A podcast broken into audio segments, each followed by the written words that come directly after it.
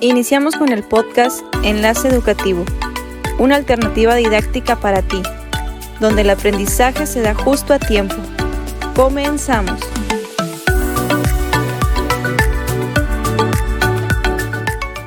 Hola, ¿qué tal? Bienvenidas y bienvenidos a su podcast Enlace Educativo. Es para nosotros un gusto poder compartir una vez más un episodio con ustedes.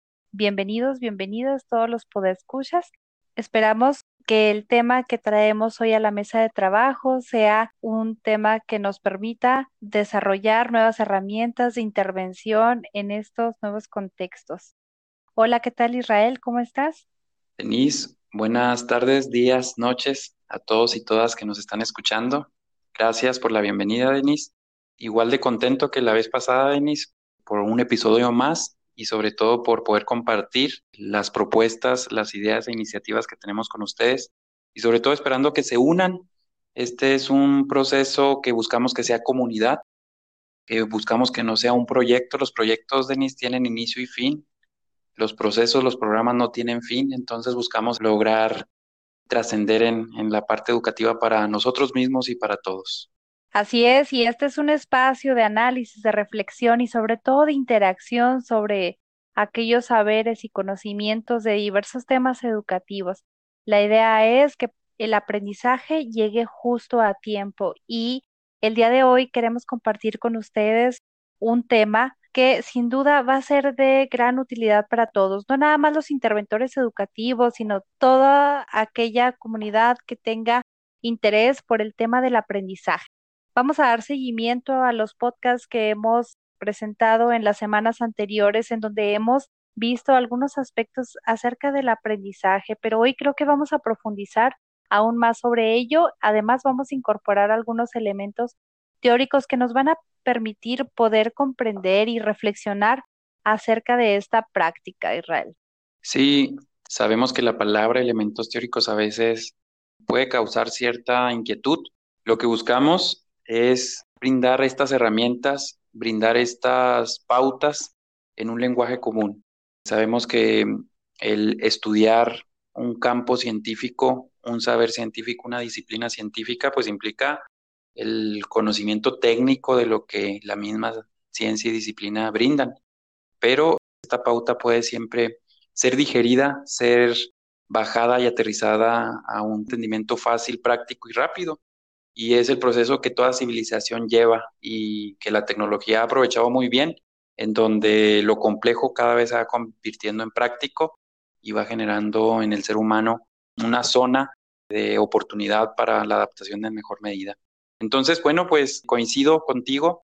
El tema que hemos preparado, que hemos platicado y estudiado para poder compartirlo el día de hoy, tiene que ver con las diferentes concepciones del aprendizaje, con la diferente mirada y sobre todo, bueno, ya lo hemos platicado en los podcasts anteriores, el aprendizaje es multifactorial, multidimensional, tiene diversas formas de entenderse, pero hoy vamos a situarnos, vamos a posicionarnos en poder describir algunas que nos va a servir y sobre todo para darle nombre y entender que a veces lo hemos aplicado como agentes educativos, pero que tiene un nombre específico de acuerdo a alguien que ya lo estudió, Denise. Así es, y fíjate que quisiera platicarte antes de entrar de lleno en el tema. Yo estudié en la Universidad Pedagógica Nacional. A pesar de que la palabra aprendizaje ha sido del común, pude tener mayor acercamiento cuando ingresé a la licenciatura. Empecé a ampliar mi concepto acerca del término. Yo estudié la licenciatura en intervención educativa y posteriormente hice un posgrado en la Universidad Pedagógica Nacional del Estado de Chihuahua. Gracias a la profundización de este enfoque es que he podido comprender más acerca del tema.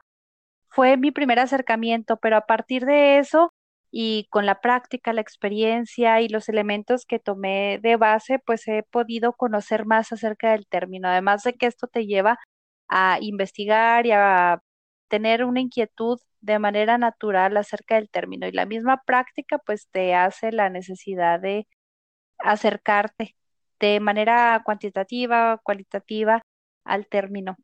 Bueno, rescatando la esencia que una universidad se dedique a eh, la formación dentro de la ciencia, de la educación, En su caso específicamente lo menciona en el campo pedagógico, en el campo formativo sistematizado, dentro y fuera de la escuela. Pero en esta pauta yo creo que ha sido un espacio de reflexión, tanto en la interacción como alumno también y en la interacción como catedrático, que ya tenemos bastante tiempo, Denis, compartiendo y entre pasillos encontrándonos, saludándonos y sobre todo pues los compañeros y compañeras directivos y directivas que verdaderamente promovemos la ciencia y la educación todo, en todo momento. Y bueno, Denis, quisiera empezar el tema. Fíjate que hace un tiempo me encuentro analizando algún objeto de estudio y me encuentro que hay una diferencia muy sustancial desde una teoría específica, desde una disciplina científica, sobre todo la lingüística. Los lingüistas le entraron de lleno, tienen un debate muy grande.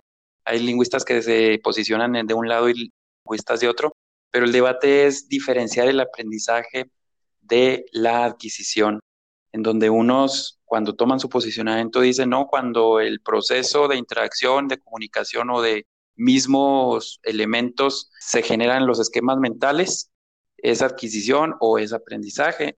Y yo creo que para adentrarnos en los diferentes tipos y formas de aprendizaje que la literatura nos ha dado, yo creo que es un tema relevante y es interesante. Y lo que más me llamaba la atención y cuando buscaba su diferencia, cuando lo analizaba, era que lo distinguen en el punto específico de, decir que la adquisición es totalmente inconsciente, interactiva y naturalizada, es decir, no hay una búsqueda, sino que se desarrollan los procesos, los saberes, habilidades y, destrezas de acuerdo a, a, la misma interacción inconsciente.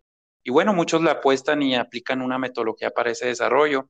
Y hay otro posicionamiento que es, no, el aprendizaje es consciente.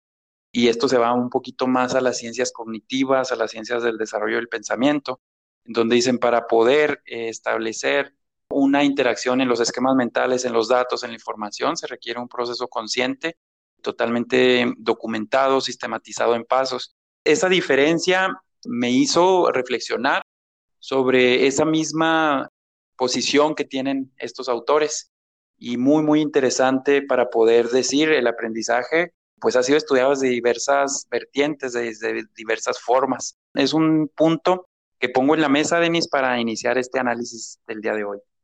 Así es, y como lo comentábamos en el podcast anterior, el término pues tiene una evolución. Pudiéramos decir que el término ha cambiado de paradigma.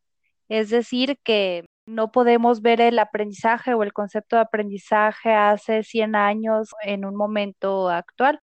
Es decir, de acuerdo a las contribuciones que ha habido en el campo, gracias a diversos autores, nos ha dado una respuesta y nos ha dado una pauta para poder intervenir en estos procesos. Cuando nosotros hablamos de aprendizaje, en un inicio tú lo comentabas, puede ser un incremento de conocimiento, simplemente pudiéramos darle un carácter cuantitativo vas acumulando a lo largo de tu vida, de tu experiencia y de la interacción, aprendizaje. Pero finalmente tiene algunas implicaciones porque debe haber una diferencia entre lo que aprendo y lo que yo realmente quiero aprender. Entonces el aprendizaje debe de desarrollar ciertas habilidades para poder aplicar el conocimiento a nuestra vida cotidiana. No somos totalmente conscientes de todo lo que aprendemos, pero en nuestros días vamos aplicando estos aprendizajes para el desarrollo personal, para el social, para el educativo, el ámbito que tú quieras visualizar. Pero esta asimilación nos facilita la adaptación al medio, entonces tiene que ver con nuestra vida, con lo que hacemos de manera cotidiana. Es decir, el aprendizaje considero que nos lleva a un desarrollo personal, pero tiene una estructura, no es algo tan libre hay una revisión del concepto, pero también hay una contrastación del mismo.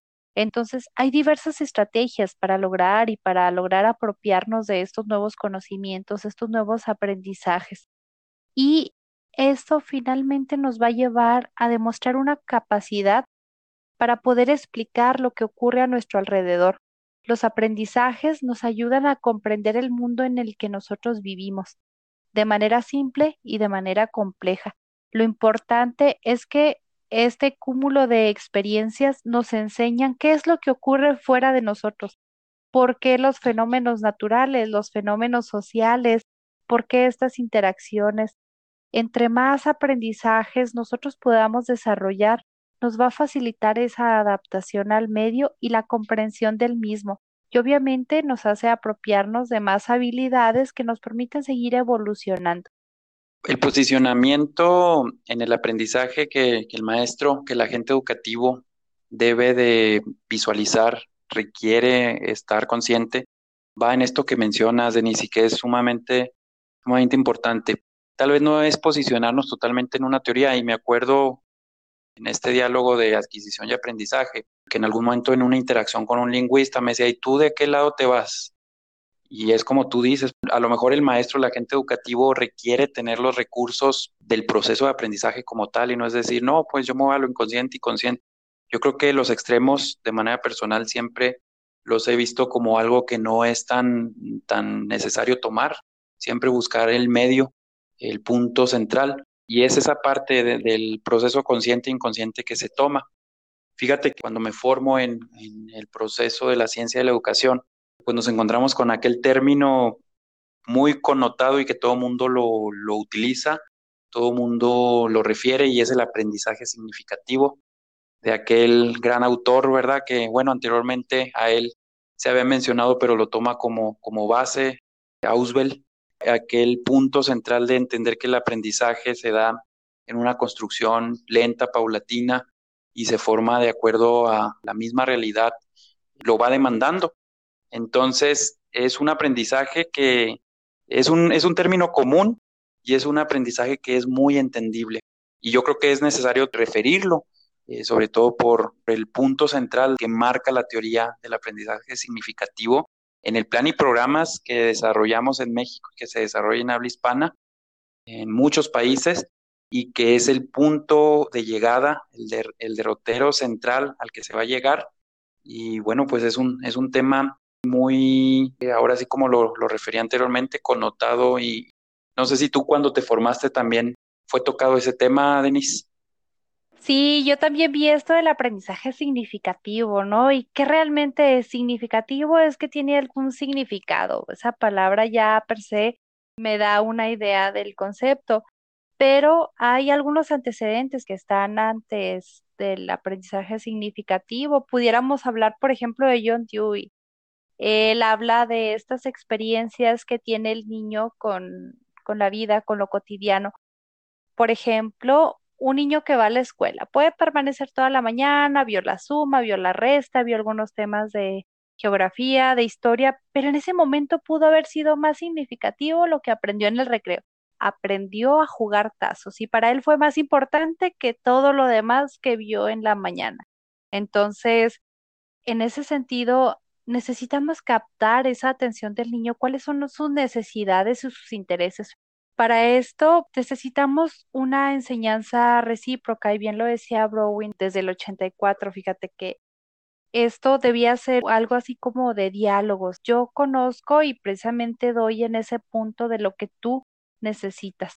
Necesitamos esa participación del aprendiz, necesitamos esa reciprocidad del estudiante para poder llevarlo a la reflexión no es aprender por aprender, sino partir de un punto de necesidades e interés. Para eso, pues hoy en día tenemos, por ejemplo, las comunidades de práctica, esas comunidades en donde nosotros nos acercamos de manera natural, espontánea y vamos a aprender lo que nosotros necesitamos, nos interesa o lo que queremos aprender. Este enfoque pues nos ayuda a entender cómo los más expertos van llevando de la mano a los novatos, esos que apenas están integrando a estas nuevas prácticas socioculturales o de la comunidad, estos ambientes sociales en donde no nada más implica el estar de manera estática, de manera pasiva, sino que nos lleva también a la acción. Yo contribuyo, pero también recibo. Y en la manera en que interactúo con el sujeto, con el objeto, es que voy aprendiendo nuevas cosas y esto nos lleva a la reflexión. Cuando nosotros podemos interactuar y tener una experiencia real, digamos, relacionada con lo cotidiano, con lo que yo sé, con lo que yo conozco, pues eso me facilita que yo pueda apropiarme. Cuando yo me acerco a un nuevo conocimiento que es totalmente ajeno a mi vida, a mi contexto, a mi entorno, quizá pueda permanecer menos tiempo conmigo. Entonces, hay que situar el aprendizaje, debe estar como parte de mi interacción, de mi entorno. Y para eso, pues los docentes, facilitadores o guías deben de desarrollar estas estrategias que permitan al novato acercarse a su contexto, a su cultura, pero sobre todo involucrando la actividad, la interacción, no nada más de manera pasiva. Y para eso se necesita el diálogo, estas experiencias, las que nos ayudan a construir nuevos conocimientos y a aprender. Y son esos aprendizajes los que me acompañan a lo largo de la vida. Aquello que yo lo llevo a la experiencia, definitivamente me enseña, me forma y me cambia yo los denominaría aprendizajes contextualizados. Y es muy importante aquí el papel o hay que destacar esa función, esa compañía del interventor educativo.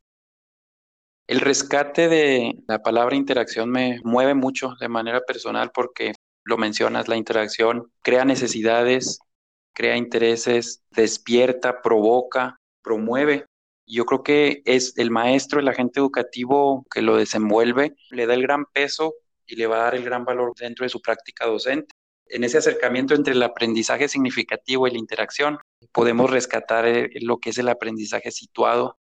Y bueno, pues aquí muchísimos han establecido diversas estrategias. Rescato a, Frida, a la famosa Frida Díaz Barriga, que también eh, es una autora que muchos de nosotros hemos convivido en la lectura.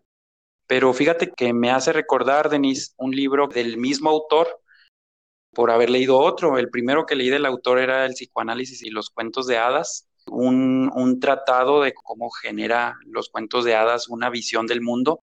Pero bueno, eso es otro tema distinto.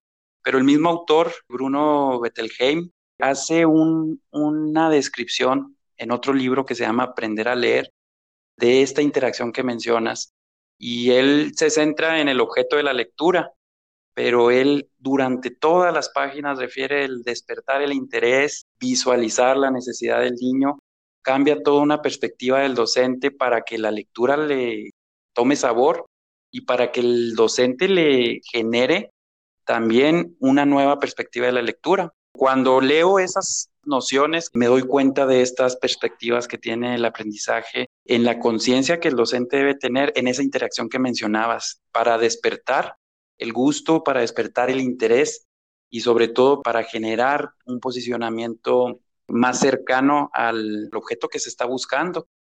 Y bueno, en algún momento, en una experiencia que tuve en un congreso con Frida Díaz Barriga, en un comie, me doy cuenta de que, bueno, e-, ella ya lo entiende el aprendizaje y lo sitúa con una forma y una estrategia de practicidad. Y yo creo que esto es parte de la expertise que el maestro debe tener. Yo creo que ya superamos, Denise, el dar la clase desde el seguimiento del libro y la noción que te da el programa. ¿No? Yo creo que el maestro en el conocimiento, en el diagnóstico que desarrolla del grupo, va a tener esa interacción con sus intereses y gustos y va a tener esa conciencia de la estrategia y la técnica que va a desarrollar dentro de su misma práctica docente. Entonces, es muy importante reconocerlo y bueno, ya desde estas dos posturas, tanto aprendizaje como significativo como aprendizaje situado, cuando el maestro tiene conciencia de su caminito, tiene conciencia de su proceso, yo creo que puede potencializar y provocar que el aprendizaje se desarrolle en la mejor medida posible. Y yo quisiera redondear esta idea que tú nos presentas con nuestro eslogan, que es aprendizaje justo a tiempo. Nosotros elegimos este eslogan porque estamos abordando algo muy preciso y tiene que ver con estas destrezas que se desarrollan a través de las experiencias, pero en su justa medida y en su preciso momento. Es decir, hay que buscar la pertinencia y la relevancia de estos aprendizajes. Y para eso, pues yo creo que el interventor educativo, el guía, el docente, somos los especialistas en eso, en llegar a nuestra audiencia a través de una influencia en su aprendizaje, desde un entorno académico pero también a través de una perspectiva personal. Los docentes sabemos cuál es la influencia del aprendizaje en cada etapa del desarrollo, desde las primeras etapas hasta una vida adulta. Y tenemos las herramientas para poder desarrollar esos ambientes para que el aprendiz pueda asegurar el acceso a estos nuevos aprendizajes desde una perspectiva amplia, pero a la vez situada, con una visión crítica para facilitar el aprendizaje. Y esto contempla toda una experiencia pedagógica participativa, una intervención que brinde la oportunidad para aprender a través de una estrategia de aprendizaje, como lo comentamos en el podcast anterior, Israel. Muchas gracias. Sí, pues cierro también y, es tiempo, justo a tiempo ya de cerrar también, tomando nuestro eslogan, sobre todo que hay mucho que platicar y bueno, nos quedan muchos episodios también por delante, los cuales ya tenemos preparados, estudiados.